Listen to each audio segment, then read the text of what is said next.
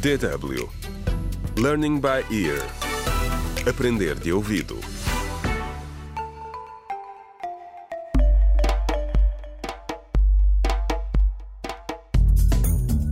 Olá, bem-vindos ao 25 episódio da radionovela contra o crime Decisões Difíceis, escrita por Pinado Adama Waba.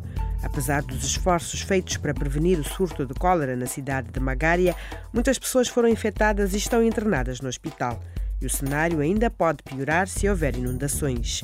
Ao mesmo tempo, a polícia continua a investigar a morte de Sara e já há alguns avanços. Contra o crime. Faria, a equipa do centro comunitário está aqui. Eu disse a um dos nossos homens para os entreter lá fora, junto à janela, para os podermos observar. Boa ideia, Clemente. Ouve, Bernardo, todas as pessoas que queremos que vejas terão de passar por esta janela para entrar. Depois de os teres visto, a todos, levamos-te pela porta das traseiras, está bem? Sim, está bem. Aí vêm eles. Consegues vê-los?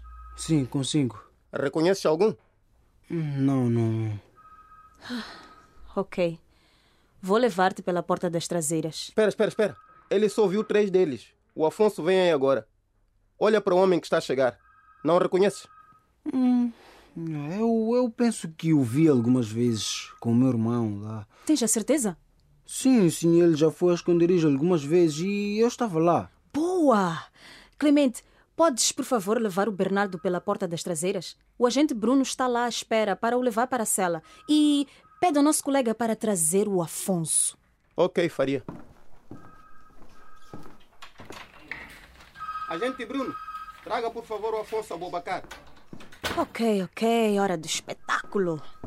Vamos lá ver o que o Afonso tem a nos dizer. Sim, também estou curioso. Entre. Ah, senhor Afonso, está aqui. Que bom. Por favor, entre e junte-se a nós. O que se passa? Por que é que mandaram todos embora menos a mim?